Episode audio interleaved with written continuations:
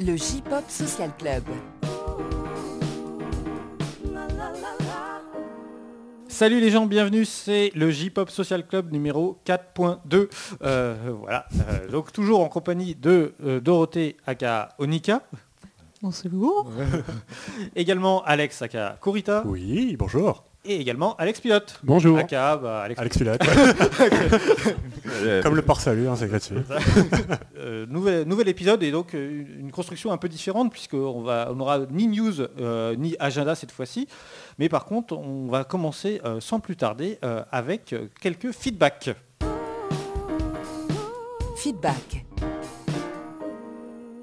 On revient donc euh, sur euh, quelques concerts qui euh, se sont déroulés ces derniers mois euh, en France et ou euh, au Japon, pour ceux qui ont la possibilité d'y aller. Là, en l'occurrence, c'est pas le cas. Non, c'est pas le cas là. mais- mais, bon, peut- mais ça viendra peut-être. euh, ça, ça reviendra peut-être. euh, Ouais, ouais, voilà. Et euh, je commence en- par ordre chronologique. On va remonter au 11 novembre euh, 2018 avec euh, le concert de Kokia à La Cigale. Euh, à Paris. Euh, Kokia, ça faisait depuis 2010 qu'elle n'était pas venue en France, donc euh, ça commençait à faire quand même un, peu, un petit moment et c'était plutôt, euh, moi j'étais plutôt content de la, la revoir en concert, c'était plutôt agréable. Elle venait pour ses 20 ans de carrière, donc voilà, c'était ça avec le public français qui effectivement a été un- d'un grand soutien. hein. voilà, on se souvient Il y avait du monde? Alors, bah, écoute, il y avait du monde. Oui, c'était quand même, voilà, je pense que c'était, c'était pas, c'était pas plein, mais je pense qu'il y avait, euh, allez, j'aurais tendance à penser autour de peut-être de 600 personnes, donc ce qui est Ah ouais, ouais, très honorable. c'est plutôt honorable Ah pour, oui. pour- pour la cigale euh, et pour euh, Coca. Ouais. Euh, voilà, donc c'était, c'était un, un- un vrai plaisir, comme toujours, une voix, voilà, enfin. Je ne vais pas vous, vous refaire euh, pourquoi j'aime bien Coca, mais c'est vrai qu'elle a toujours une voix très caractéristique et surtout voilà un timbre de voix euh, très doux, euh, enfin très très agréable à écouter. Elle chante très très bien. Voilà, c'est tout simplement. Voilà. très très forte quoi, c'est clair. Et alors bon, c'est vrai que moi, bah, j'avais un peu lâché un peu ce qu'elle avait fait bah, depuis notamment qu'elle n'était plus éditée en France. hein, parce qu'elle est très productive, elle sort beaucoup d'albums, mais euh, bah, malheureusement ces derniers albums n'étaient pas sortis en France. Donc euh, il y avait aussi le côté de re- retrouver euh, bah, euh, ces titres emblématiques, euh, Auto bien sûr, I Believe, etc. Mais également bah, tout, tout plein de morceaux finalement que moi je connaissais pas parce que j'avais pas eu l'occasion de les écouter auparavant. Donc c'était un mélange de voilà de il y avait un petit côté euh, Entre euh, tradition et modernité. non, je, ah, je On arrête tout. euh, je- je- On arrête ce podcast. euh, genre, disons que plutôt une, comment dirais-je, euh, une zone de confort avec des, des titres vraiment voilà connus et puis voilà bah, de temps en temps euh, voilà des, des- des nouveaux morceaux. euh, voilà, elle a, elle a- elle a tout un délire avec son dernier album autour des animaux, donc elle fait, euh, elle fait euh, plein de chansons avec des, les, les animaux. C'est assez de rigolo parce qu'elle elle en joue beaucoup. Voilà, c'est c'est très très plaisant. Euh, voilà, qu'est-ce que je peux vous dire d'autre? Euh, bah, Je pense que tous les gens qui ont assisté à ce concert étaient plutôt contents de la revoir. euh, globalement, c'était vraiment. Caroline y est allée, elle m'en a parlé un petit peu, elle m'a dit qu'elle était vraiment ravie. hein. Ouais, ouais, Elle a ouais, passé un très bon moment. Oui, bah, elle s'est trouvée avec, avec Caroline en même temps. Bah, forcément, on a fait le, le- le crew No Life, ex No Life. voilà, il y avait une, rangée de vieux No Life au fond de la salle. Voilà, et, et donc on l'évoquait dans le dernier, dans le l'avant-dernier podcast du coup, mais effectivement, son dernier album est sorti en France. euh, voilà, on- auparavant on n'avait pas trop d'infos. Là, c'est effectif. Donc c'est 33 degrés qui a édité euh, cet album, euh, qui est disponible en numérique et en physique, et euh, surtout en version physique, et proposé à moins de 10 euros. Ah Donc oui. c'est quand même euh, voilà, plutôt sympa euh, de- de- de- d'avoir des albums pour, pour ce prix-là. Donc il ne faut pas hésiter à, Il est certainement plus cher au Japon. hein. Très Ah oui. certainement. C'est pour ça que ça, voilà. Là, pour le coup, les CD au Japon, c'est c'est pas du vinyle. hein. Ça coûte encore très cher. C'est ça. Et donc du coup, bah voilà, n'hésitez pas si vous appréciez Kokia euh, à ce prix-là, il y a pas, euh, voilà, c'est quand même plutôt accessible. Voilà euh, ce que j'avais à dire sur Kokia. Euh, toi, Corita, on va parler de One Ok Rock. Et oui, donc les gens qui me connaissent savent que One Ok Rock, c'est un peu toute ma vie. Ça fait, euh, c'est un des premiers groupes que j'ai écouté en 2006-2007. Du coup, pratiquement toute ma vie, hein. toute ma vie de de musique, c'est ça. Et bah, Ok Rock, c'est des habitués maintenant des concerts en France. hein. Je pense ça, que c'est plus une surprise quand ils viennent. Ils disent ah ouais bah Ils viennent quasiment chaque année en oui. fait. Et ça marche toujours autant. C'est ça, c'est toujours toujours une fanbase grandissante. Et je pense qu'ils ont réussi de plus en plus à capturer des gens qui n'écoutent pas de musique. À ton avis, pourquoi? Qu'est-ce qui, C'est quoi leur truc en plus? Euh, je pense déjà c'est leur style qui est plus adapté euh, au groupe- au- à l'Occident. Ils, font beaucoup tourner aux États-Unis, par exemple, beaucoup de potes américains Du coup, ça a une influence sur leur son aussi. Il y a beaucoup de gens qui n'aiment pas ça, du coup. Moi, ça me dérange pas plus que ça. Je trouve ça toujours très très sympa à écouter. Mais oui, beaucoup de gens sont rentrés dans One Ok Rock parce que maintenant on chante plutôt en anglais. Et beaucoup de gens sont sortis de One Ok Rock parce que maintenant, justement, ils chantent en anglais. On peut pas plaire à tout le monde. Voilà, c'est ça. Mais bon, c'est, ça a l'air de payer pour eux. Même au Japon, ça marche, marche mieux qu'avant. Bah, Maintenant ça- qu'ils se mettent enfin, Ça a toujours été quand même assez une- quelque chose d'assez euh, euh, présent dans leur identité. Oui, oui, Ça ça, fait euh, quasiment 10 ans qu'ils chantent en anglais, mais les gens se disent encore. Ah, C'est vrai que dès le début, ils avaient la volonté. hein, oui, de- oui, ça, de ils percer sont jamais cachés. Donc euh, au final, euh, bon, je comprends qu'on puisse ne pas aimer, mais bon, c'est la volonté du groupe. Non, mais en Euh. fait, je crois que c'est pas trop le, la langue utilisée que Oui. leur son. C'est vraiment le son des groupes euh, emo américains. oui, oui, euh, bah, c'est ça, oui. on- quand on les écoute, on n'a plus l'impression d'avoir affaire à un Mm. groupe japonais. Mais ça, même à l'époque de. En 2010, genre Niche Syndrome, qui était leur vraiment gros carton à l'époque, il y a déjà des gens qui disaient Ouais, bah, c'est très américain euh, au niveau de la sonorité, du coup. Bon, ils continuent dans leur trajectoire. euh, Mais en même temps, du coup, je pense aussi c'est ça, c'est que les gens viennent les voir pour euh, leur, euh, leur son et pas parce oui, qu'ils oui, sont japonais. le- quoi. le son- oui, c'est juste ça. parce que voilà, et ils- c'est ce qu'on demande au final. C'est ça, exactement. Si on venait nous voir juste parce qu'on est japonais, ça fait un Ouais. peu étrange pour la musique. Mm. Et euh, bah, un concert, bah, toujours l'énergie de fou, alors que les gars ils enchaînent 50 concerts l'année, euh, même plus. Ouais, parce que là, leur tournée, en plus, elle était Oui, ils ont conséquente fait en une- Europe. euh, Une y grosse avait- tournée américaine avant, ensuite un peu en Asie, encore au Japon. Ils ont fait des gros concerts au Japon avec un orchestre et tout. Après ils sont revenus en France et tout. Vous avez eu un rappel ou euh, comme d'hab Oui, il y a eu du rappel. Ah, il y a euh, rappel, comme là, oui. Ça- plus généreux alors, parce que oui, c'est vrai que Oui. moi je me rappelle, j'avais assisté au concert qu'il avait donné, je crois que c'était le premier Zénith qu'il Oui, avait oui. fait. Bah, parce qu'il y a deux premières parties. Ouais, euh, ça on était un peu resté Ouais. sur notre fin quand même. Bah, ça, c'est un peu toujours le souci des concerts de One Ok Rock en, en Occident. C'est qu'ils ont des premières parties, euh, pff, franchement, moisies. Alors qu'on aimerait avoir un concert euh, plus long, euh, plutôt que genre 13-14 chansons, ce qui est déjà très bien, mais sais Ouais. avoir une petite demi-heure en plus plutôt qu'une première partie. Parce que les gens viennent pour One Ok Rock au final. Bah c'est ça, c'est quand même la tête d'affiche. Euh, bon, Mais il y après, a- euh, Il y a deux ans, il n'y a pas eu de première partie. je crois que la seule fois où il n'y a pas eu de première partie, c'était le tout premier concert. hein, au Bataclan en 2013 justement. Moi, mais- c'était pas au Bataclan, je les ai vus, je crois, il y a peut-être deux ans, et on n'avait pas de première partie. Enfin, il me semble pas. Ou j'ai oublié. C'est c'est possible. Il y a deux ans, j'étais pas en France, du coup, euh, ça se trouve, j'ai pas. Donc c'est possible. C'est tout à fait possible. Mais à moi, à chaque fois que j'y vais, il y a des premières parties qui me. Ouais. Bref. Mais sinon, le groupe en lui-même, toujours, euh, toujours la patate, euh, très communicatif. euh. Ouais, c'est pas étonnant qu'ils remplissent à chaque fois les salles. parce que- Oui, parce que ça, là, ça a été sold out en, en rien de temps. Ouais, là, pour le coup, je m'attendais pas vraiment à ça. Parce qu'il y a peut-être une lassitude. Je m'attendais justement à une lassitude. Oui, oui. Quand les groupes viennent trop Ouais, souvent, bah parfois, oui, ouais, on ouais. observe ce phénomène. ouais. Mais là, au final, Bah, non, c'est un toujours. peu- euh, Pour rebondir sur Coca, c'était un peu ce qui s'était passé. C'est que pareil, elle était comme, a commencé à être une habituée et finalement, euh, là, les gens, voilà, venaient, Mm. euh, là, Oui, ils se disaient, bah, j'irai l'année prochaine. ouais, ouais. Voilà. Non, mais c'est surtout. Euh, ça me fait bien de dire à la fin des années 2000, mais c'était il y a 10 ans. ouais. C'est- c'est- c'est- mais oui, Mm. c'était ça. Enfin, revenait quasiment chaque année. Et donc, à un Mm. moment, effectivement, il y a un peu une forme. de, Mm. bah, c'est bon, quoi. je t'ai Non, vu, mais euh, là, en fait, euh, la fanbase de One Ok Rock, c'est surtout des filles. Donc, Des filles Oui. groupies. Donc euh, vraiment euh, à fond dedans, accro, et même si les groupes viennent toutes les semaines, elles iront toutes les semaines. Ouais, C'est un peu ça le- pour rien au monde, ouais. Voilà, c'est un peu le même public que pour les groupes de K-pop. Après, il y a un truc aussi pour les concerts de One Ok Rock en Occident, c'est les Japonais qui vivent, par exemple à Paris, vont les voir, parce qu'au Japon, c'est que des concerts de 20 000 personnes où Oui. on est euh, tout derrière dans une arène, que là, euh, ils sont à 5 mètres de nous. Quoi.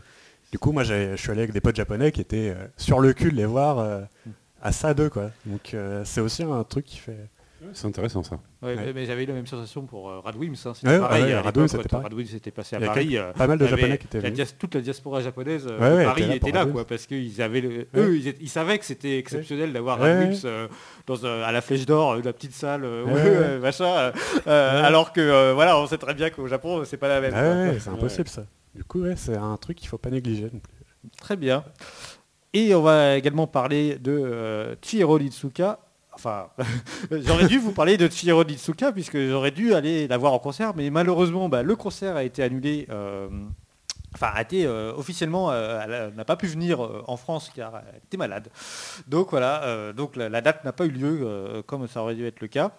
Euh, bon, honnêtement, moi je suis euh, pas ultra ultra convaincu par cette explication. hein. Je, vais être euh, peut-être un petit peu terre à terre, mais je pense que malheureusement ça s'est pas très bien vendu et qu'ils ont préféré annuler la date. Enfin, on verra. Peut-être je me trompe hein, et peut-être qu'elle reviendra, mais malheureusement je doute qu'ils recalent une date avec Chihiro Itsuka à Paris.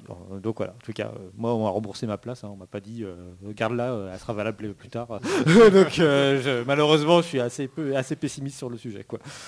Donc, euh, donc voilà. Euh, très bien. Et bien, on enchaîne euh, tout de suite avec une nouvelle rubrique, enfin une vraie, vraie fausse nouvelle rubrique, mais quelque chose que, un jingle que j'ai jamais utilisé en tout cas, c'est le jingle invité. L'invité. Alors, euh, on va parler euh, avec toi, euh, Alex, de la J-Musique sur nos lives. Eh bien, avec plaisir. Euh, alors, euh, c'est aussi pour ça que je voulais être entouré euh, de Corita et de euh, Dorothée, euh, parce que euh, vous confirmez que tous les deux, vous n'avez jamais travaillé à No Life. Jamais. Jamais. Et c'était, j'ai trouvé que c'était important d'avoir un regard extérieur, parce que Ben c'est oui, vrai que, parce que pour ceux qui ne le savent pas, toi, euh, voilà, moi, Sylvain, tu j'ai- étais... euh, j'ai travaillé très longtemps mais à No Life, on a travaillé très longtemps ensemble, et régulièrement dans le podcast, je reçois des gens qui étaient des, des anciens de No Donc, José, Manu, voilà. Caro. Donc c'était, je, je- je- je trouvais important d'avoir euh, des gens, euh, voilà, qui n'avaient peut-être pas vécu ça de l'intérieur pour avoir peut-être euh, Un regard extérieur. Voilà, merci. Je galère à trouver mes mots. Et donc, euh, bon, bah, on va pas refaire l'histoire de No Life, hein, on va pas avoir le temps, mais bon, on peut toujours conseiller le No Life Story de, de Florent Gorge si euh, Oui, les gens qui veulent- couvre les cinq premières années, Voilà, euh, mais du surtout- début jusqu'au cinquième anniversaire. C'est ça, mais en tout cas qui, qui- qui mon- qui montre bien la- la- la- comment ça s'est constitué. Les backstage, Voilà, ouais. Exactement. Euh, mais donc on va parler euh, spécifiquement donc de la J-Musique sur No Life.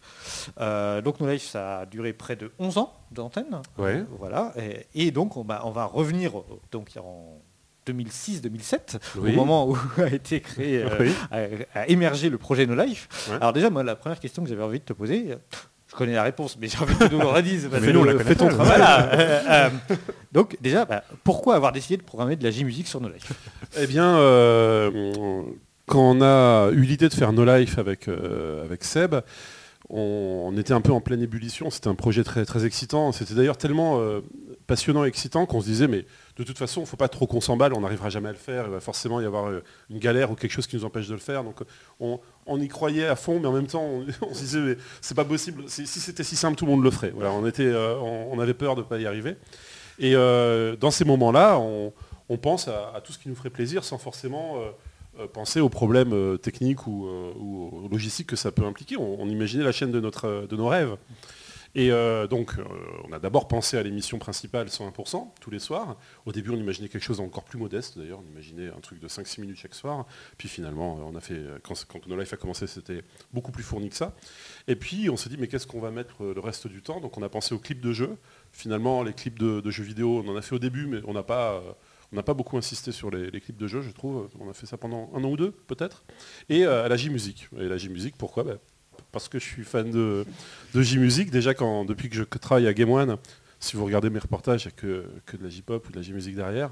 Parce que j'essayais euh, de, de placer euh, les, les trucs qui me plaisaient. Euh, Il y a un clip que j'avais fait sur The Bouncer, qui n'était pas un jeu magnifique, mais enfin qui n'était pas un jeu extraordinaire, mais visuellement il était magnifique. Et j'avais passé une musique de Glay, quoi, le dernier single que j'avais ramené du Japon, que j'avais mis en fond, en fond sonore. Donc oui, j'ai essayé de placer. Euh, voilà, euh, il y avait toujours cette volonté vraiment, mais je pense que vous allez comprendre, cette volonté de faire découvrir. Mmh. Se dire ah mais personne Ouais. ne connaît, mais c'est génial, il faut absolument que, que faire découvrir ça aux gens. Et bah, du coup c'était logique euh, de, de mettre de la J-musique euh, sur nos lives. Et en plus, euh, je crois que si je dis pas de bêtises, c'était le moment où Wendan venait de sortir. Et dans mon entourage, il y avait de plus en plus de gens qui, qui s'y intéressaient à la J-musique parce que vous connaissez ce jeu Ouais. Wendan sur DS, il a fait découvrir la J-musique à beaucoup de monde. Euh, et euh, c'était à peu près à ce moment-là. Donc ça nous encourageait parce que les, euh, autour de nous, des gens qui n'étaient pas forcément fans de J-musique, qui ne connaissaient pas du tout, disaient Ah oui, mais ça va être génial, c'est vrai, Wendan Mm. c'est super. Je crois que, voilà. Et c'est super. C'est c'est génial. ouais. Et alors, il y a- bah, après, peut-être euh, cette volonté est rentrée en. en- en- en- euh, c'est c'est C'est ac- heurté à la réalité. Alors, euh, non, alors, je- j'allais y venir, mais pas tout de suite. Mais déjà, euh, je- alors peut-être c'est un petit point technique, mais il y a les, les questions aussi de, de- de convention CSA Ah euh, oui, pour les chaînes. Oui, tout à fait. Et il se trouve que No Life était conventionné comme une chaîne musicale. Voilà, Donc ça, ouais. ça- ça tombait plutôt bien euh, de pouvoir programmer parce que du coup, euh, une des obligations, c'était de programmer euh, 50% du temps d'antenne euh, pour de la musique. Tu es très bien renseigné. On dirait que t'as travaillé à la. Donc en gros, quand on signe une convention avec le CSA euh, chaîne musicale, comme tu l'as dit, on est obligé de passer euh, 50% du temps d'antenne de musique. Donc euh, 12 heures par jour de musique. Voilà. Et, euh, et donc on avait aussi l'obligation de passer euh, de la musique française. Puisque euh, 60% euh, de ce qu'on diffusait devait être euh, français, dont, et parmi ces 60%, 40% euh, français et 60% européens, c'est ça Mmh, hein ouais. Voilà, 60% européens, dont 40% de français. Ça fait beaucoup. Euh, nous, on voulait mettre de la J-musique, euh, on n'avait pas pensé à passer de la musique française. hein. Au départ, c'était pas du tout le, le projet.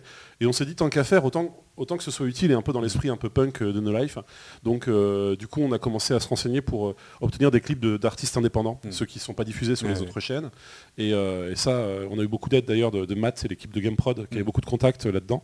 Et euh, c'est eux qui ont réussi à avoir les premiers clips d'un des français. Voilà. Ça, c'était une obligation légale. C'est ça. Et donc effectivement, vous entamez donc des premières démarches auprès euh, des labels japonais, des managements, également des, bah, des quand même des, des contacts français qui faisaient quand même de la Et oui, musique. à l'époque, il y avait Genshin, J-Music Distribution et Soundlicious. Voilà, donc- C'était trois. mais bon, bah, c'est déjà plus qu'aujourd'hui.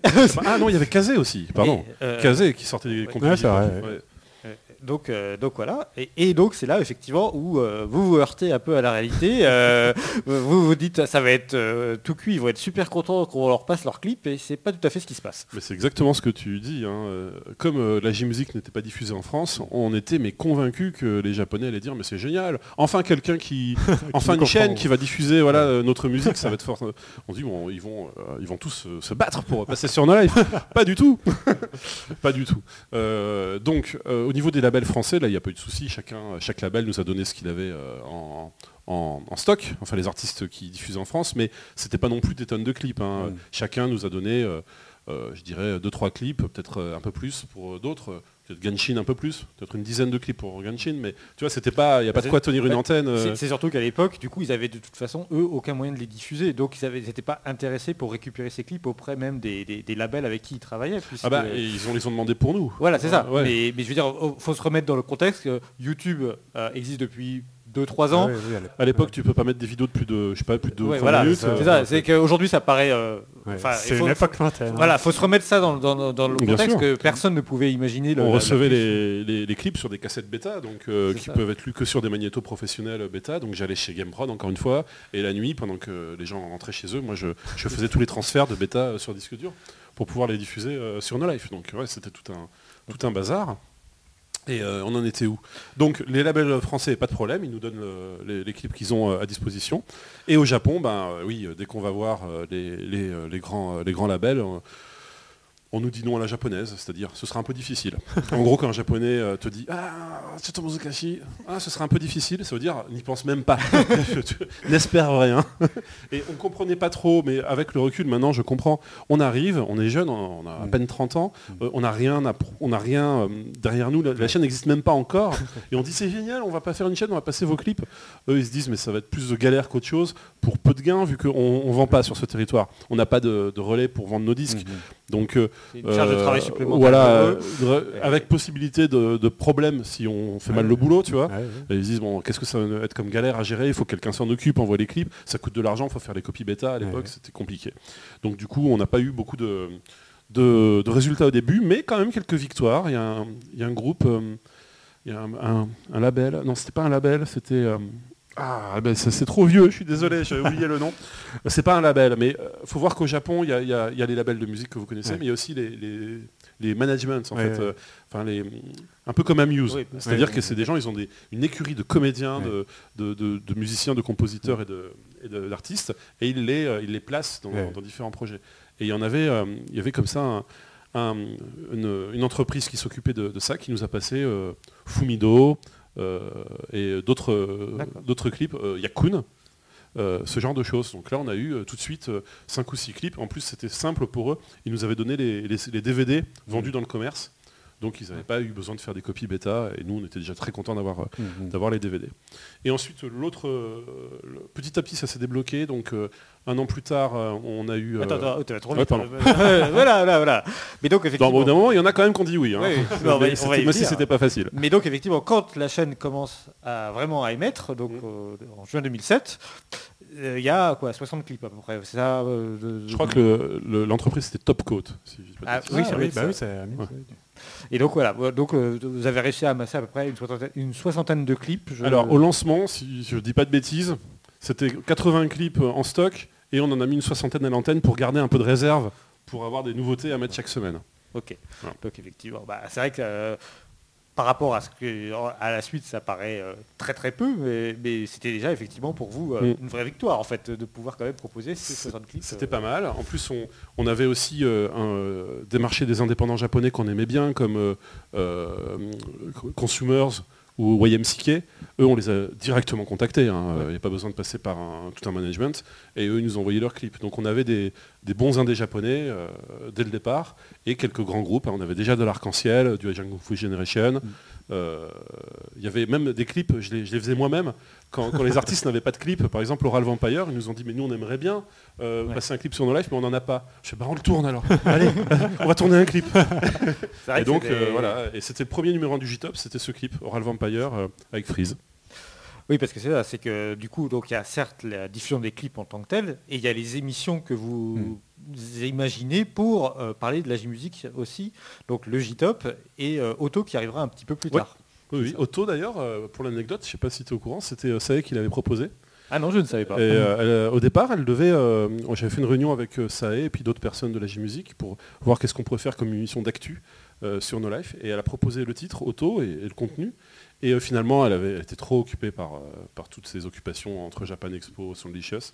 Et euh, c'est le moment où Caroline est venue taper à notre porte.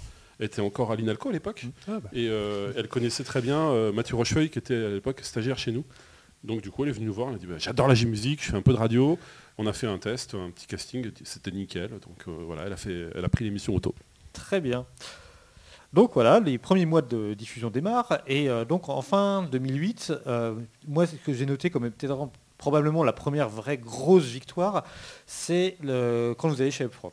Euh, Ah oui, oui. Parce que là, je me rappelle, moi, je- je- quand vous, êtes revenu de, de chez Upfront, c'était euh, Ouais, la- la, hein. quoi.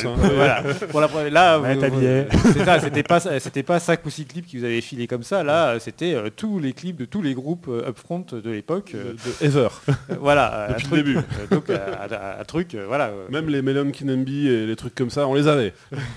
donc, euh, donc c'est vrai que c'était vraiment une vraie victoire, quoi. C'est vrai qu'en volume, c'était le plus, le Ouais. plus impressionnant, mais ça restait juste un, un genre. Moi, je trouvais que c'était une victoire euh, euh, Parmi parmi d'autres. Ouais. Euh, J'étais tout aussi content quand, quand euh, on a eu euh, Yakun, ou euh, même s'il y avait moins de... Quand on a eu aussi Kimura Kaela, dès le début, ça aussi, Ouais. pour moi, c'était génial. Ajikan, je, je- et le premier clip de l'Arc-en-Ciel, c'était juste un clip qu'on nous avait filé, non, trois.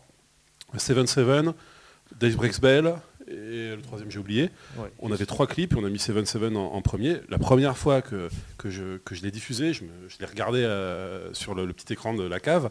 Euh, à nos lives, on bossait dans une cave. Et euh, j'étais trop content. Dis, putain, on passe l'arc-en-ciel C'était euh, Ouais, vraiment une grande émotion. Mais oui, aussi pour Upfront, c'est vrai que le, le volume... En fait, ce qui était touchant, c'était la confiance qu'ils nous ont donnée. Comme je vous ai expliqué, c'est- on, Mm. on avait du mal à obtenir cette confiance. Ils ne savaient pas trop où ils mettaient les pieds. Et eux, euh, en fait, très rapidement, à, à la fin du meeting, ils ont appelé quelqu'un en disant Eh, va, va nous chercher ça, ça, ça. Puis il est arrivé avec un énorme sac. Et j'ai regardé à l'intérieur et j'ai dit Mais on peut vraiment tout diffuser? Oui, oui. Il y avait même des concerts euh, complets des Morning Musume que Manu a sous-titré, euh, qu'on a diffusé. Donc c'était vraiment euh, ouais, c'était très, très impressionnant. Et, euh, et ça, c'est- cette collaboration s'est continuée ensuite puisqu'ils nous envoyaient régulièrement leurs leurs nouveautés. Et aussi, enfin, rétrospectivement, euh, quand on sait qu'aujourd'hui, même les, les- les- le- quand on voit la- la- la- les idoles japonaises en France fonctionnent, ça a été un peu le premier pas, finalement, parce que euh, à, ce- à ce niveau-là, je crois que c'était le premier pas d'Upfront euh, en France. Jusqu'à présent, il n'y avait jamais eu de, de tentative dans cette direction. Oui, euh, peut-être qu'on est bien tombé. Peut-être qu'ils avaient à ce moment-là euh, l'idée oui. de se dire bah, ce serait bien qu'on essaye de, de- de voir un peu à l'international. Peut-être qu'on arrive à ce moment-là et qu'ils se sont dit bon bah, c'est parfait pour essayer. Je ne sais pas trop, je ne saurais jamais. En tout cas, effectivement, ça a certainement contribué à la popularité des, des idoles euh, dans les années qui ont suivi euh, en Euh, bah, ouais, j'imagine. A priori, hein, euh, voilà. Euh, et donc, effectivement, au, fait des- au fur et à mesure, bah, quand même, ces, ces- ces contacts noués commencent à, à- à- à se solidifier, à, se construire. Je me rappelle que y a- vous allez au team plusieurs années. Donc, le team, c'est le Tokyo International Mm. Music Market, c'est ça ouais, c'est ça, c'est un, un salon pour les professionnels. Voilà, de la musique, De la musique, au, ouais. au- au Japon. Euh, je crois que Sébastien, il fait une intervention d'ailleurs. Oui, on- il y a un moment, on demande à Sébastien est sollicité pour présenter la, la chaîne No Life euh, lors d'une présentation publique avec un petit pupitre, un Mm. écran avec un PowerPoint, euh, un truc très euh, corporate. hein, euh. Ouais. Et, euh, et donc du coup on avait peaufiné, euh, on avait écrit ensemble euh, le texte qu'il allait lire, on avait vraiment peaufiné le truc et on avait présenté, je résume, je résume, hein, mais la- l'axe qu'on avait trouvé c'était euh, aujourd'hui le marché du manga c'est tant tant tant de mangas par jour, etc. euh, vendus par mois, par, par an, euh, l'animé ça se, passe, ça se passe bien aussi, blablabla, quelques chiffres.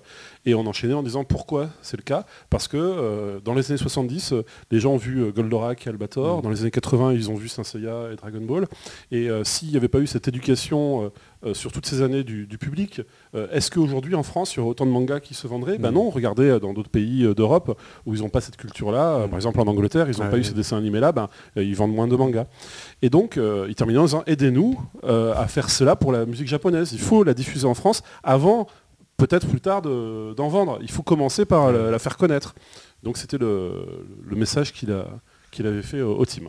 Et donc euh, ça, ça, ça- ça marche, euh, en tous les cas, euh, je crois que c'est à ce moment-là que Sony décide aussi de, de confier, Oui, de, créer une, une relation avec No Life, et qui va aussi durer plusieurs années. hein, Alors où- Sony, ils avaient un système, en fait, ils, ils font une sélection de leurs clips tous les 4 fois par an. Ouais, hein, tous les trois mois. ouais. Tous les 3 mois, ils font une sélection de leurs clips, je dirais une vingtaine. Euh, et c'est pas la totalité de ce qu'ils produisent. hein. Ils produisent Ouais, plus Sony, que ça. Ah oui, Sony, oui. Ouais. et, euh, mais ils prennent le- les meilleurs trucs, enfin ce qui selon eux est le, le plus important, et ils l'envoient, ils l'envoient dans plusieurs pays euh, asiatiques, donc euh, Mm. je pense Corée, Taïwan, je me souviens plus exactement dans quel pays ils envoient ça, et je sais même pas exactement à quoi ça sert en fait Mm. en réalité. Mais ils nous ont dit, eh ben, on va vous mettre sur la liste. Et vous pourrez les diffuser. Donc du coup, on était, euh, on, on est sur la liste, on était sur la liste de. sur le mail. Ah non, c'était par, c'était en physique à l'époque. Après, c'est, c'est de- c'est, euh, vers la fin, ils sont passés en démat. Mais au début, c'était en physique. On recevait, euh, on recevait deux DVD euh, remplis de, des DVD ROM remplis de clips.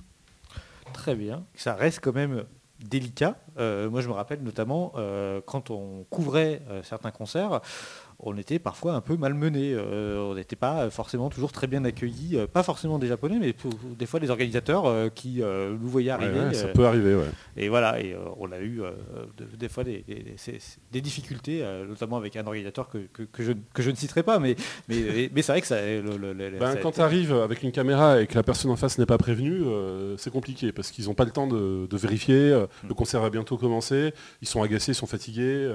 donc du coup, c'est difficile de négocier. Et euh, il y a un concert, euh, mais je, je crois qu'on l'avait dit à l'antenne, hein, euh, c'est un, un- un concert de l'MC. On a été interdit de filmer. On n'a même pas pu rentrer voir le concert. On était, Mm. Oui, j'étais euh, là. voilà. Et après, bah, les Japonais se sont excusés platement. Ils ont dit on est vraiment désolé, le message n'est pas passé. Mais à l'entrée, ouais, on pouvait pas rentrer. ouais. Ouais, ça a été un peu, un peu difficile. Euh, c'est jamais agréable. Bah non, On non. tout le matos pour filmer, tu fais, allez on va faire le reportage, et puis finalement bah, rien. On va parler un peu de la popularité de la gym musique sur No Life, parce Oui. que ça aussi, ça a été euh, compliqué. Euh, Il y a eu quand même euh, euh, une partie des téléspectateurs une- Non. qui, qui, qui, disons, euh, n'étaient pas très réceptives à la gym crois musique. T'as vu comment je le tourne je, je suis pas- je- Comme un japonais. Bah, en fait, euh, je- on se doutait évidemment que ça allait pas plaire à tout le monde. Par contre, j'avais pas anticipé euh, autant de haine. Euh, c'est vrai que j'étais assez surpris de voir à quel point ça, ça crée une, ouais, une haine. Vraiment, Ouais, euh, c'est une gens, chose de pas aimer, Ouais, c'est mais ça. de- d'exprimer euh, ce, Ouais, ouais, ce et- dégoût. Il y a un rejet massif Ouais, euh, ouais. de plein de gens qui disaient c'est insupportable. Et- Euh, bon, ok. Et dès qu'il y avait effectivement été évoqué, p- pouvaient être évoquées les, les difficultés de No Life, tout de suite c'était quelque chose qui revenait immédiatement. euh, ah mais enlevez votre J-pop de merde euh, et ça Et ira ça mieux. ira mieux. Mais quel Ouais, rapport en fait. C'est pas. Bah ouais, ce qui compte c'était les, les audiences. hein, donc, euh, Ouais. C'est pas parce que tu enlèves la J-pop. Et puis de toute façon, euh, comme on était parti dans un, comment dire, le- le- c'est une chaîne faite avec le cœur. Euh, no Life, c'est un projet de, c'est pas un projet pour faire une entreprise euh, qui va gagner des milliers et des cents et qu'on va revendre plus tard. C'était vraiment un, un projet pour diffuser ce qu'on aime. Si on commence à, à se dire, bah non, puisque les gens n'aiment pas la J-musique, allez, on arrête. Ben, ceux qui nous suivent, et en particulier les abonnés, je pense qu'ils auraient dit, Mm. bon, bah, c'est plus le No Life qu'on qu'on aime.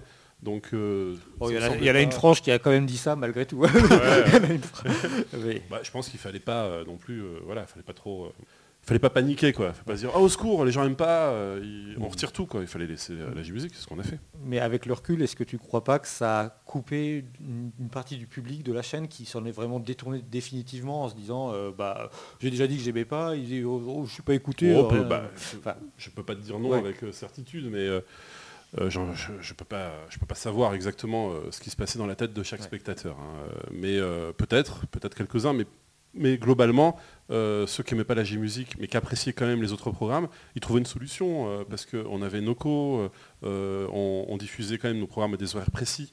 où tu pou- enfin, qui consomme euh, 24 heures sur 24 Mm. une chaîne quoi Pour cha- chaque chaîne qu'on regarde, on choisit. Je regarde un peu par-ci, un peu par-là, et on sait quel programme on aime. Donc bon, Mais c'est vrai que je pense que ça, c'est, je, je me suis rendu compte vraiment sur le tard, mais je pense que ça a été, euh, euh, pour rentrer vite fait dans le détail d'un, exemple, mais euh, par exemple on mettait de la J-Musique, je crois, à 21h le soir, Mm. et je pense que ça a été euh, probablement une erreur, parce que justement c'est un horaire où les gens font beaucoup de zapping, et en fait, ah ben tous les soirs je tombe sur de la J-Musique. Bah oui, parce que c'est prévu comme ça dans notre ah oui, oui, je vois ce que tu veux dire. ouais. Et donc du coup, ils se disaient, il n'y a que ça, et Mm. c'est- je n'aime pas ça, donc... Oui, je- parce qu'il va regarder plusieurs fois au même moment. Voilà. Le lundi, le mardi, le mercredi, au bout de trois fois, il se dit il n'y a que ça. Voilà, c'est ça. Et donc je pense que ma- je pense que ça a été peut-être une erreur qu'on n'ait pas essayé de. de- de- de- peut-être Ah ben ce- sur la ce- fin, euh, j'avais un peu changé ce créneau. Je sais plus exactement Ouais, comment c'était. mais, mais- mais peut-être euh, trop tard justement. Oui, et que, c'était peut-être trop tard, Et que du coup les gens euh, qui avaient eu cette sensation. Mais après, il y avait aussi un public. Hein. Mais il y bien sûr. des gens qui étaient Ouais. super contents de passer une soirée en musique. Mais, Bien euh, sûr. Mais euh, bon, peut-être pas, une majorité. Moi, le live, je regardais pour la J-Musique, pour le coup. Donc, s'il n'y avait Non, non, Mais d'une manière générale, euh, tu voyais que ceux qui, finançaient la chaîne et qui, nous, qui, qui étaient abonnés, Mm. euh, eux, ils appréciaient nos lives en entier. Oui. Euh, dans leur majorité. Pas, on peut pas dire à 100%. Même si, mais- même s'ils n'accrochaient pas forcément à tous les programmes, ils, Ouais, comp- voilà. ils avaient compris l'esprit. Oui, voilà, c'est ça. Puis- Et puis du coup, il y a quand même euh, une forme un petit peu d'érosion quand même peut-être, parce que par exemple, on regarde ne serait-ce que les participations au J-Top, on sent que ça stagne, Ah ça, bah oui, ça- ça commence à, à- ça diminue aussi. Alors est-ce que c'est peut-être une question de mode tout simplement que à un moment, arrivé un- on était arrivé, je sais plus, je crois que... Bah, le- je pense que c'est c'est euh, pas juste la J-Musique, c'est nos lives en général, où, euh, où il y avait de moins en moins de gens qui regardaient au fur et à mesure. Euh, une, le- une forme de lassitude tout simplement peut-être Bah, disons que euh, moi ce que je pense c'est que le- on, on ne séduisait pas un nouveau public. Euh, c'est normal qu'il y ait des gens qui s'en aillent au fur et à mesure, mais normalement ils sont censés être remplacés par de nouveaux spectateurs. Mais on n'en avait pas des nouveaux, puisque ceux qui nous regardaient c'était que quasiment que des anciens qui connaissaient déjà l'esprit, et, euh, et les, les- les plus jeunes, ceux qui arrivaient dans la peut-être euh, 20, 25 ans, qui auraient pu être intéressés par nos lives, mais ils n'avaient pas du tout le réflexe de regarder la télé. Voilà, Euh, ça. ils vont aller sur YouTube, C'est euh, ça, c'est à ce moment-là où YouTube a pris. euh, enfin, Bah ouais. Ça s'est- retrouvé en, en concomi- en concomitant avec le moment où YouTube a vraiment explosé Mmh. et est devenu une plateforme euh, voilà, la- voilà, que- de prédiction pour, euh, pour, pour les jeunes. Quoi. Et euh, voilà, et il se trouve que nous, notre public, bah, c'est un public qui est très connecté, qui, a- qui utilise euh, évidemment YouTube et, d'autres plateformes vidéo. Donc euh, forcément, je comprends, hein, si j'avais moi aussi, euh, si j'avais cet âge-là, puis que je me dis, mais alors, une chaîne de télé c'est compliqué, c'est dans le salon, il faut regarder à telle heure, alors que je peux regarder, j'aime la J-Musique, je peux regarder plein de trucs sur YouTube maintenant. Donc euh, évidemment. C'est vrai. Alors, avec le recul, euh, qu'est-ce qui te rend le plus fier en termes de J-Musique sur nos lives S'il y a quelque chose que tu dois retenir. Ah, c'est difficile. mais, euh, C'est impossible. bah, d'être les premiers à l'avoir diffusé à la télé. Hmm. Ouais. Première télé sur la J-Musique, voilà. C'est su- c'est super. C'est génial. Ça, c'était trop bien. Et puis, c'était une autre époque. À l'époque, c'était vraiment... euh, euh, je sais pas comment expliquer, mais c'était un- c'était punk, en fait, de le faire. C'était c'était pas du tout... euh, c'était pas ce qu'on attendait euh, d'une chaîne de télé qui normalement doit faire le maximum d'audience. Et, du coup, comme c'était même un peu provoquant, c'était regardez, on, vous montre un truc que vous avez jamais vu. Ah, c'est- c'est- parfois c'est bizarre, parfois c'est génial. Il y avait un, côté un peu. euh, moi j'étais fier justement que ça secoue un peu les gens dans leurs habitudes, que des gens découvrent. Et j'adore quand on me disait, mais au début j'ai détesté, et puis euh, tout d'un coup j'ai vu Polysix et j'ai adoré. Enfin, C'est vrai, ouais, qu'on avait c'est- beaucoup d'exemples comme ça. Ouais, ouais, c'est super de, de bouger un peu les gens dans leurs habitudes. euh, surtout un peu. euh, là, on avait, on savait qu'on avait un cœur de cible qui aimait beaucoup le jeu vidéo et les animés, et c'est pas très loin de la J-musique. Mm. Donc des gens qui aiment beaucoup les animés, qui connaissent bien les génériques, tout d'un coup ils entendent. euh, comment ça s'appelle cette chanson là de, de Full Metal le euh, In- Indelible Sin, Kesena Itsumi. Oui. ouais. Ils entendent Kesena Itsumi, ils disent mais je connais, je connais, c'est la fin, de- c'est le générique de Full Metal. Et donc du coup, paf, euh, Ouais. ils voient l'artiste, ah ben, je vais voter pour elle pour le J-Top. Tu vois, euh, enfin tout ça, ça me semblait vraiment logique. Donc euh, oui, oui, je, le simple fait d'avoir pu diffuser de la, la- la J-musique à la télé à une époque où les, les clips qu'on passait à l'époque, ils n'étaient pas sur YouTube. C'est Quand ça, Ah C'est ça, c'est c'est c'est qu'aujourd'hui, c'est du, on a du mal à, à- à se l'imaginer parce que c'est tellement YouTube est tellement euh, euh, connecté, dominant, ouais, euh, enfin, oui. voilà. Mais c'est vrai que c'est une époque où euh, ça n'existait, euh, voilà, c'était c'était vraiment le- un embryon de, de Ben voilà, chose, tu, tombais sur I My Me Mine de Politics sur No Life, tu l'avais vraiment nulle part ailleurs. Mm. fallait aller au Japon si- Ouais. et tomber dessus pour le, pour le voir. Quoi. Donc voilà, non, ça c'était chouette. Et donc, euh, euh, à l'inverse, est-ce que, est-ce que tu as des regrets? Des, Peut-être des choses qui ne se sont pas passées comme tu l'aurais aimé, espéré? Ouais, peut-être qu'on n'avait pas assez de... Il faudrait qu'on au- on aurait dû mieux bosser, euh, continuer à faire évoluer les interfaces du JTOP, qui évoluaient plus trop. On essayait, mais on était, au bout d'un moment, on était vraiment sous-staffé. Euh, c'est Brian qui s'occupait de ça, mais il avait mille trucs à faire avec, euh, avec Noco, il n'avait pas le temps. Puis en plus, il avait les jeux vidéo, No Life, les aventures pendant, un moment. Donc, euh, si si c'était, enfin, c'est dur de refaire l'histoire et de se dire ah, bah, ça, ça aurait été mieux, mais ouais, euh, je me dis euh, ça, c'est vrai que le fait que l'interface, pendant très longtemps, elle n'était pas utilisable sur téléphone, euh, il y avait peut-être quelque chose à faire pour, pour rendre le, le truc euh, un peu plus moderne. Et on l'a laissé vieillir, quoi, l'interface du. Voilà. D'accord. Euh, dernière question. À ton avis, quel est l'héritage de No Life? Euh, justement euh, en termes de J-Music en France Euh, Alors c'est très vaste comme question et peut-être un petit peu difficile à cerner. Ouais, c'est un peu tôt en plus pour, mais- pour le dire. hein, je mais, bah, je pense quand même, voilà, sur les plus de 10 années, voilà, entre ce que tu as évoqué précédemment, le, le- le- le démarrage et voilà, les, les- les exemples, de, les succès qu'on a pu voir. Bah, peut-être un. c'est anecdotique, mais avant tout le monde disait J-pop. Et maintenant, beaucoup de gens disent J-musique. Ça, c'est c'est ça. et, c'est pour ça qu'on est dans euh, le J-Pop Social Club. ouais, le J-pop d'ailleurs. Euh, oui, évidemment. Euh, ouais, euh, donc ça c'est au début, euh, moi je disais J-pop comme tout le monde, hein. à l'époque on disait tout le temps J-pop, et d'ailleurs au Japon, euh, Ouais. dans J-pop, il y, a- il y a toutes Ouais, il y les a tout, catégories, hein. il y a le rock, il y a le jazz, il y a tout. Et, euh, et c'est, euh, si je dis pas de bêtises, ça doit être Sae et Damien de J-Music Distribution qui m'ont dit Ah non, euh, si tu dis J-pop, ça réduit trop à la pop. Il faut dire J-Music pour englober toutes les musiques. Je fais Bon, bah ok.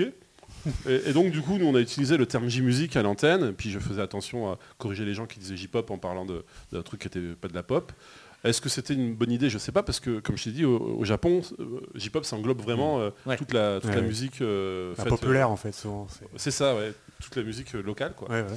Et, euh, mais en tout cas, euh, on peut constater qu'il y a des gens qui, qui utilisent ce terme maintenant de J-Music. Et ben ça, c'est, c'est- ça vient de là, je pense. Et euh, d'un point de vue, euh, des points de vue des professionnels, est-ce que tu crois que euh, les mentalités peut-être des professionnels japonais ont évolué vis-à-vis de l'international grâce à No Life Non. Euh, je sais pas quelle. Ça paraît compliqué quand même pour autant. Quoi. Mais tu- quand tu parles de mentalité qui évolue, Bah, d'être plus ouvert, de comprendre qu'il y a potentiellement un public qui existe, enfin toutes ces questions-là. Quoi. C'est, c'est difficile comme question. Moi, je sais que, enfin, le- je sais que quand ça s'est arrêté, euh, ils, nous ont, ils ont été nombreux à manifester de la sympathie et à nous dire qu'on allait leur manquer. Parce que voilà, quand il y avait un artiste qui venait en concert, ils savaient qu'on était là pour diffuser les clips, qu'on allait faire le live report.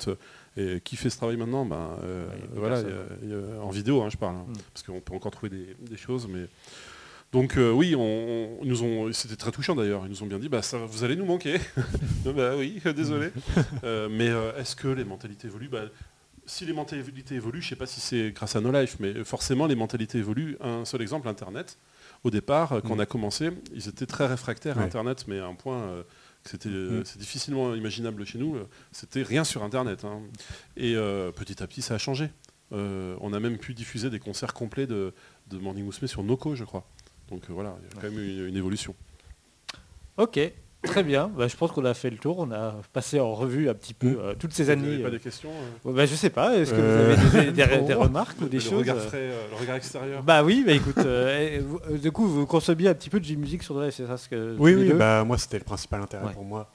C'était la J-Music, les forums, du coup, comme- enfin trouver une communauté assez grande pour parler J-Music, ça, ça m'a vraiment plu. Euh, le J-Top, j'y votais très souvent.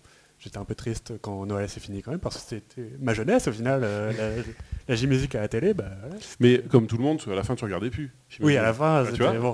Bah, quand YouTube a explosé, au final, je me Ouais, suis dit, bah, Bien sûr. Mais c'est ça, c'est c'est vraiment le profil qu'on Ouais. remarque tout le temps. Dès que les gens viennent me voir, ils me disent. Ah, j'adorais No Life. Ouais. Bon, à la fin, je regardais plus, hein, mais, mais j'adorais No Life. ouais. C'est ça. Et donc, il n'y avait pas de nouvelles personnes pour, euh, Mm. pour remplacer. Ouais. euh, voilà, je pense que tout simplement, peut-être que No Life avait plus sa place. Mais No Life a fait le job et voilà. C'était pas aussi un problème de communication Peut-être aussi, oui. Parce que par exemple, bah, moi j'ai Mm. j'ai été pendant un an au journal du Japon. Oui. On n'a jamais reçu de communiqué de presse de No Life. Aucune information. C'est nous qui devions aller le chercher. Donc il y a ça aussi. C'est possible, oui. Voilà, Oui, au vrai. journal du Japon, on était très peu à connaître No Life. Mm. Bon, en plus, je crois aussi qu'on avait un anti-no life. Ah, bon, Ah, je sais pas, moi j'ai jamais été joueur du Japon, donc j'en sais rien. Non, non, mais une personne qu'on connaît tous les deux. Mais euh, tu- tu- on avait des communiqués de presse pendant un moment. Après, on n'avait plus le temps de le faire. oui, je- pendant un moment je le faisais effectivement. J'ai Ouais. essayé de- de- de- de- Ça d'envoyer. fait quand même mais- plusieurs années. Mais est-ce qu'on est-ce qu'on l'envoyait aux bonnes personnes? Je ne sais pas ça. Peut-être pas. Peut-être pas au sais- journal du Japon. ouais. Ouais, voilà.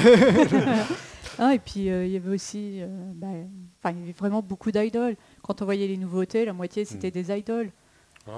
Ah. Donc, plus le fait que les anciens fans de No Life étaient des accros des idoles, ils avaient plus de diamants, plus de cailloux, donc ils Ça- mettaient poussait plus, plus, euh, d'idoles. plus- Ah oui, euh, oui, d'accord. Dans le plus J-Top. genre euh, Ouais. idol. Non mais surtout ils sont plus organisés, ils se mettent d'accord Ouais, pour ouais. euh, choisir le, le- le clip euh, qui, qui vont soutenir. Donc du coup on se retrouve euh, euh, avec une surreprésentation d'idoles. Euh, Mais dans les nouveautés, non, faisait attention. hein, je crois que sur les 10 Euh, nouveautés, il y en a toujours une ou deux idoles, mais pas plus. hein. Oh, si, pendant un moment, il y en avait beaucoup. Si, si, je faisais partie de ceux cas, qui ont noté. C'est, écoute, tu vois, c'est une perception externe. Voilà, c'était. euh, il y avait- ouais, Peut-être que- la moitié d'idoles, il y avait aussi beaucoup de voix féminines, donc on trouvait moins de voix masculines.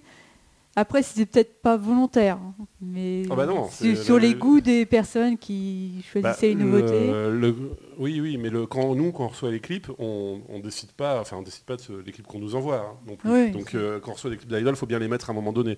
Mais je pense que quand même, que ce soit euh, Caro ou, ou Nicolas après, ils faisaient attention justement à ça, à pas justement submerger le- le- les nouveautés euh, d'idol parce qu'ils savaient que ça pouvait donner un effet un peu saturé.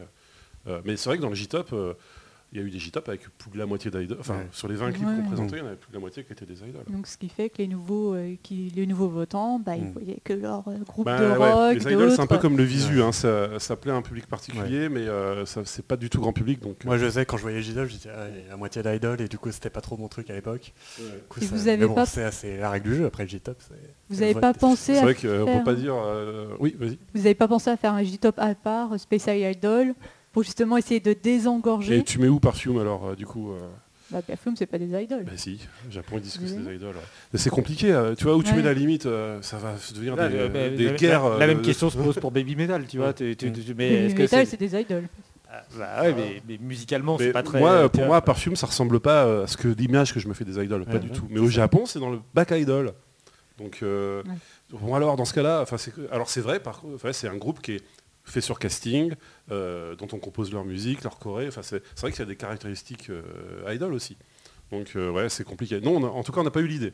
Mais euh, maintenant que tu la proposes, je vois tout de suite la galère pour la, la classification. euh, Et surtout toutes les, les- les polémiques. Mais pourquoi celui-là il est dans les, les petits top idol et pas celui-là Mais il y avait bien des J-Top artistes par contre, parfois Ouais. des soirées spéciales euh, ou genre juste un classement d'un artiste en particulier, si je dis pas de bêtises. C'est vrai qu'on avait fait ça quelques fois euh, pour. euh, Souvent quand les concerts arrivaient. ouais, quand, on, quand recevait des fois euh, l'intégralité. On a fait J-Top Artist Arc-en-Ciel. Ouais, euh, voilà. oh, il y avait quoi d'autre? Scandale, je crois. Scandale, Ouais. Et puis le euh, je- euh, Asian Kung Fu Generation aussi. Mm. Ça, ouais. Mais ouais, c'est vrai que. Ouais, c'est vrai qu'on n'a pas, pas eu cette idée-là. Il y a peut-être plein de choses qu'on pourrait refaire. Voilà, Bon, alors, je sais un quoi faire en sortant d'ici. Il faut voir aussi que c'est compliqué quand, euh, quand c'est vrai que le, refaire le match et tout, c'est c'est plus simple que quand on est dans le- Bien dans sûr. l'action et Évidemment. euh, que tu es dans le guidon et tu essaies de gérer au mieux euh, le, le truc. Quoi. Mais oui, oui, ça, ça aurait pu être une solution. Ok, bah, je crois qu'on a fait le tour sur euh, la J-Musique sur nos lives. En tous les cas, euh, merci pour euh, tous euh, ces éléments, pour être revenu avec nous euh, sur tout ça. Et on passe au focus. Focus. Et donc, bah, justement, euh, on va parler d'un groupe qui n'a jamais été diffusé sur nos lives. C'est euh, euh, The Blue Hearts. Oui, un petit focus nostalgie. Donc euh, The Blue Hearts, c'est un groupe euh, punk japonais que j'aime beaucoup. Euh, je ne sais plus comment j'ai découvert. Je connaissais déjà avant Wendan, mais je ne sais plus à quelle occasion. Euh, c'est un groupe des années 80. hein. Ils ont commencé, je crois, en 87. Euh, leur chanson la plus connue, c'est Linda Linda, qu'on entend dans Wendan.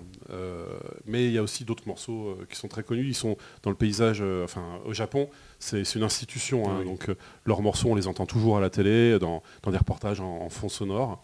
Et donc c'est un groupe de punk. C'est vrai que le, le son est punk, le- la voix est punk. Il y a le côté voix un peu, un peu éraillé, hein, tu vois, du, du punk anglais. Mais, mais c'est quand même adapté au Japon, je Ouais, trouve. ça, c'est populaire. euh, Ouais, y a- il y a- les, les textes, je les trouve pas très punk, par exemple. Oui, on ouais. parle pas de nos futurs. Euh, Linda Linda, euh, bon, les paroles, c'est je voudrais être aussi beau et, et- et aussi chaleureux qu'un rat d'égout.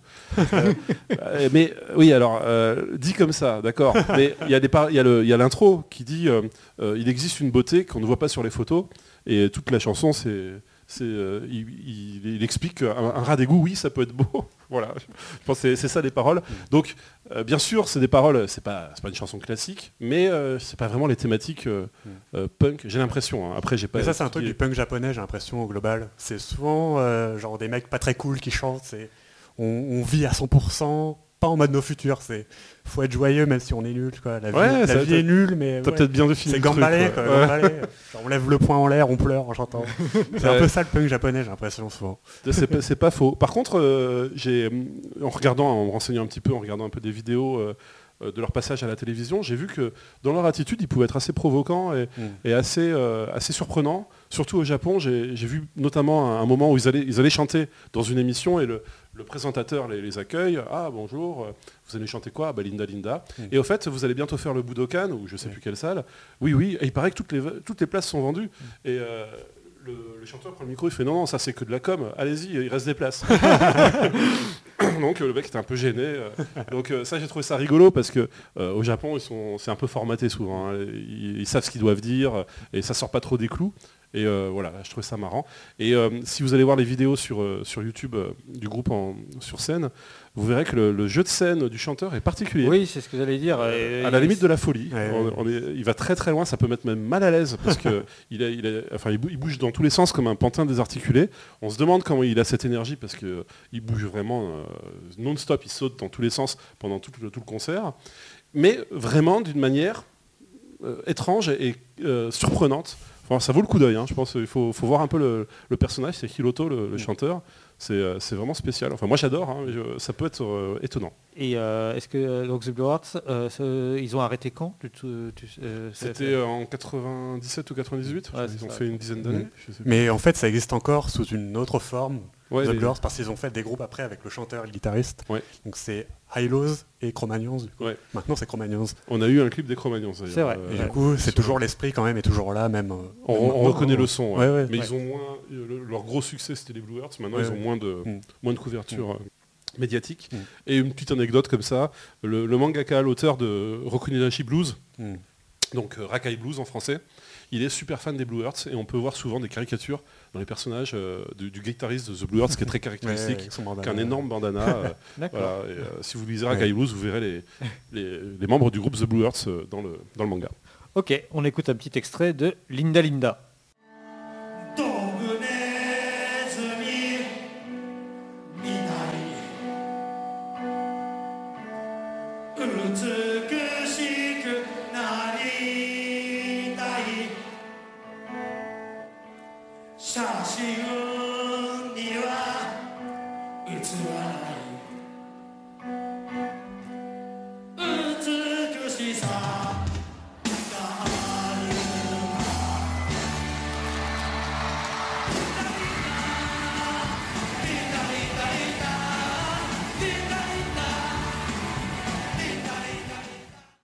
Alex peut en cacher un autre. et euh, Oui. donc, euh, on va parler euh, toi, avec toi, Corita, d'un groupe qui te tient beaucoup à cœur.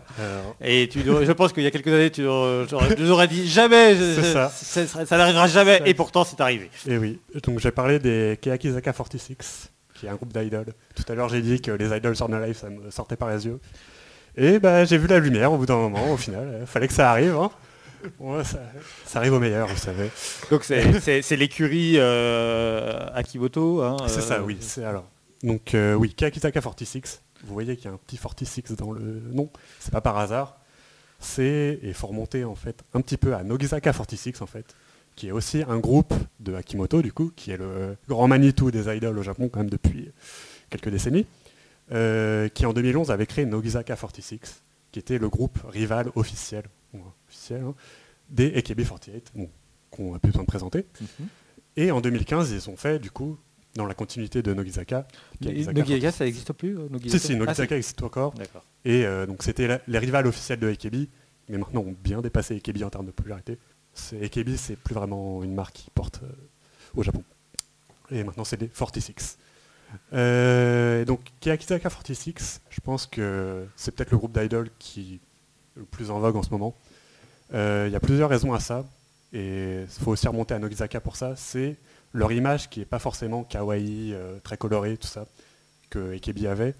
C'est plus une image cool, un peu euh, grande sœur, qu'on peut dire Ouais, elle est trop cool, j'ai trop envie de devenir comme elle.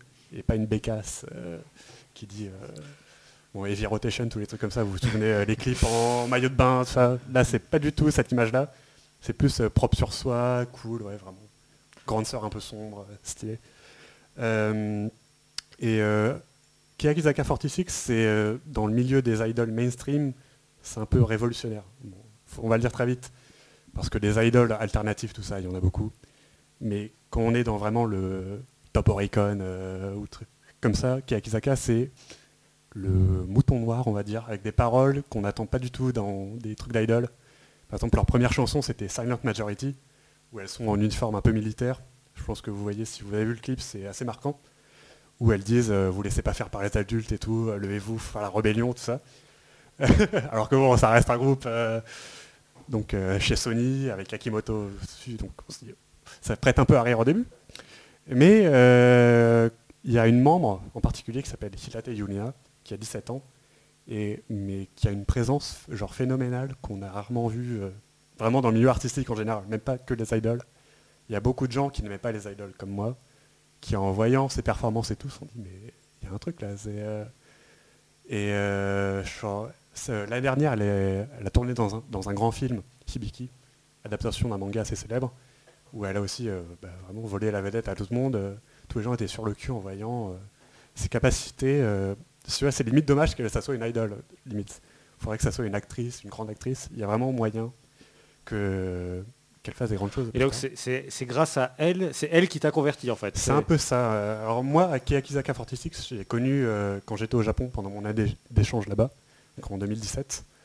Et je voyais, euh, ouais, c'est quoi euh, tout ça. Là, je vois un clip qui passe devant moi. Je, quoi? Je suis resté sans voix. Genre les danses déjà, des danses assez, euh, comment dire, très dynamiques. C'est pas des danses très mignonnes tout ça. Donc déjà, j'étais impressionné par l'image, déjà leur, leur uniforme militaire, tout ça. C'était pas un truc qu'on voyait souvent. Et euh, ouais, les paroles aussi, je me dis, mais c'est- possible de chanter ça pour les idoles euh? Je savais bien qu'il y a des idoles assez plus trash et tout, mais en, indé, tout ça, qui ne sont pas connus. Que Kiyakizaka, c'était vraiment un coup de poing. Et euh, ouais, bah, le premier jour de la sortie de leur nouveau single, j'étais Tower Records, j'ai fait, ok, je, je l'achète. Premier single euh, d'idol de ma vie, même moi j'étais, euh, qu'est-ce qui m'arrive? Qu'est-ce qui m'arrive? Et du coup après j'ai glissé aussi dans Nogizaka 46. et là, Et la, la Oui. déchéance, c'est terminé. Mais du coup, ouais, Kiyakizaka, c'est, euh, ça a explosé pas mal de records à l'époque. Leur premier single, en une journée, a fait plus qu'une semaine de Nogizaka à l'époque. Alors que Nogizaka, c'était déjà un grand truc euh, qu'on voulait lancer. Et elles ont aussi battu le record en une semaine des HKT48, qui était un groupe sœur d'AKB, qui est né pendant vraiment l'âge d'or de AKB pour le coup. Donc c'est- il y a vraiment un truc euh, à creuser à Keyaki. Beaucoup de gens qui n'écoutaient pas d'idol comme moi sont convertis à Keyaki parce que c'est euh, plus, plus que leur image elle-même, c'est même la musique elle-même est, est bonne. Donc euh, on disait ça aussi, bah, vous- il y avait un débat la grande gueule du hip-hop, Ouais. on disait les idols c'est pas de la musique, tout ça. Moi pendant très longtemps c'était ça. Là pour le coup, Kiyakizaka, les chansons sont vraiment, vraiment bonnes, même si on n'aime pas l'idol. Et euh, moi j'ai enfin compris que les idols c'était plus que de la musique aussi. C'est vraiment l'entertainment à la japonaise où on est euh, dans les émissions, tout ça, on apparaît un peu partout. Le storytelling, tout ça. Ça m'a ouvert les yeux vraiment sur un truc que j'ignorais pendant ouais, pratiquement 10 ans. Et je ne le regrette pas. Bon, mon portefeuille regrette, mais euh, oui, mais bon. Je recommande vraiment à tout le monde d'écouter parce qu'il y a des paroles vraiment, euh, vraiment sympas, même si c'est Akimoto qui fait euh, toujours les paroles, évidemment. Euh, vraiment des trucs à creuser. Qui... Il y a beaucoup de jeunes filles qui écoutent d'ailleurs Kiyaki et, Nogizaka, alors que Ikibi c'était plus quand même les hommes euh, d'un certain âge parfois, une fanbase ouais, masculine, otaku, tout ça. Mais Nogizaka et Kiyakizaka ont réussi à capturer un nouveau public assez féminin. Du coup, même leurs recueils de photos, qui sont parfois un petit peu olé olé, très vite, se vendent très bien chez les filles, tout ça. Donc euh, peut-être le renouveau de l'idol euh, au Japon va passer par une nouvelle image, ouais, euh, plus cool et moins kawaii qu'avant. Les idoles des années euh, 2010, on va dire. Voilà. Et donc on va écouter Kakizaka 46 avec Ambivalent.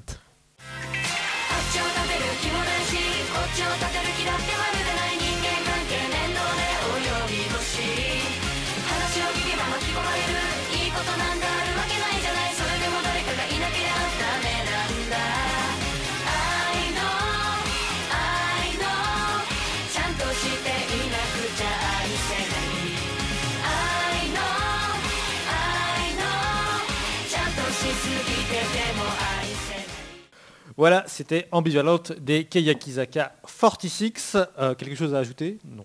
Non, c'est très bien, voilà, écoutez. Écoutez, et, et pour le coup, euh, là, tous leurs clips sont sur YouTube, euh, Oui, accessibles facilement. Donc ça, c'est Oui. vraiment une, une vraie avancée. Quoi. Et donc la transition de l'enfer, puisqu'on va avec toi Dorothée, nous allons parler de Sugizo. et de son morceau Voice, qui, auquel au chant on dirait Kyoharu. Alors, Sugiso, c'est le guitariste de Lunacy et le remplaçant de, Le nouveau, voilà, le des- nouveau- de Ex Japan. Et Kyoharu, c'est le chanteur de Kuroyume, le groupe qui a fait faillite, et de Sad. Il fait aussi une carrière solo. Alors, sur euh, ce morceau-là, en fait, Sugiso a voulu euh, faire des, euh, des collaborations pour son nouvel album. Donc là, il a choisi Kyoharu pour sa voix. Ce- Kyoharu a vraiment une voix envoûtante. Ce qui collait pour un morceau qui est euh, sur un, amour qui se finit et qui colle aussi parfaitement à la nature mystique de Sugiso et de sa manière de jouer de la guitare qui est très particulière. Donc, et le clip aussi. Il faut vraiment regarder le clip. En fait, il a une photographie magnifique. Il a été réalisé par J.I. Mogi, qui était notamment euh, le réalisateur des clips de Signe, de Mentor Opera et de Lunacy. D'ailleurs, c'est le clip de Lunacy qui a été diffusé sur No Life. Je me souviens même pas qu'il y a un clip de No Life.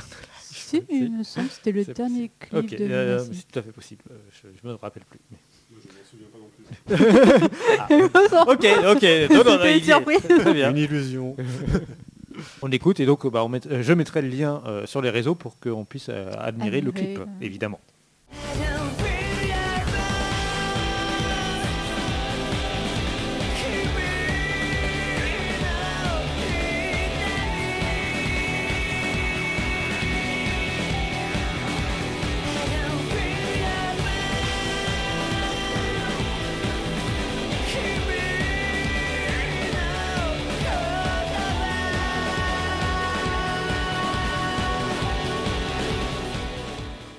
Très bien, merci beaucoup euh, Dorothée euh, pour ce focus. Euh, et c'est la fin de cet épisode de 4.2. euh, donc merci à tous les trois d'être venus. Merci à toi. Merci Sylvain.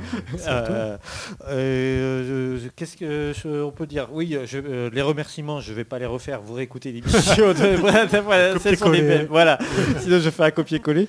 Euh, si euh, Alex avait quelque chose à, à- à annoncer euh, vis-à-vis de France 5, je crois. Mais oui, tout à fait. euh, donc euh, la vidéo est sortie, euh, je pense, là, il y a, il y a Quelques quelques, jours.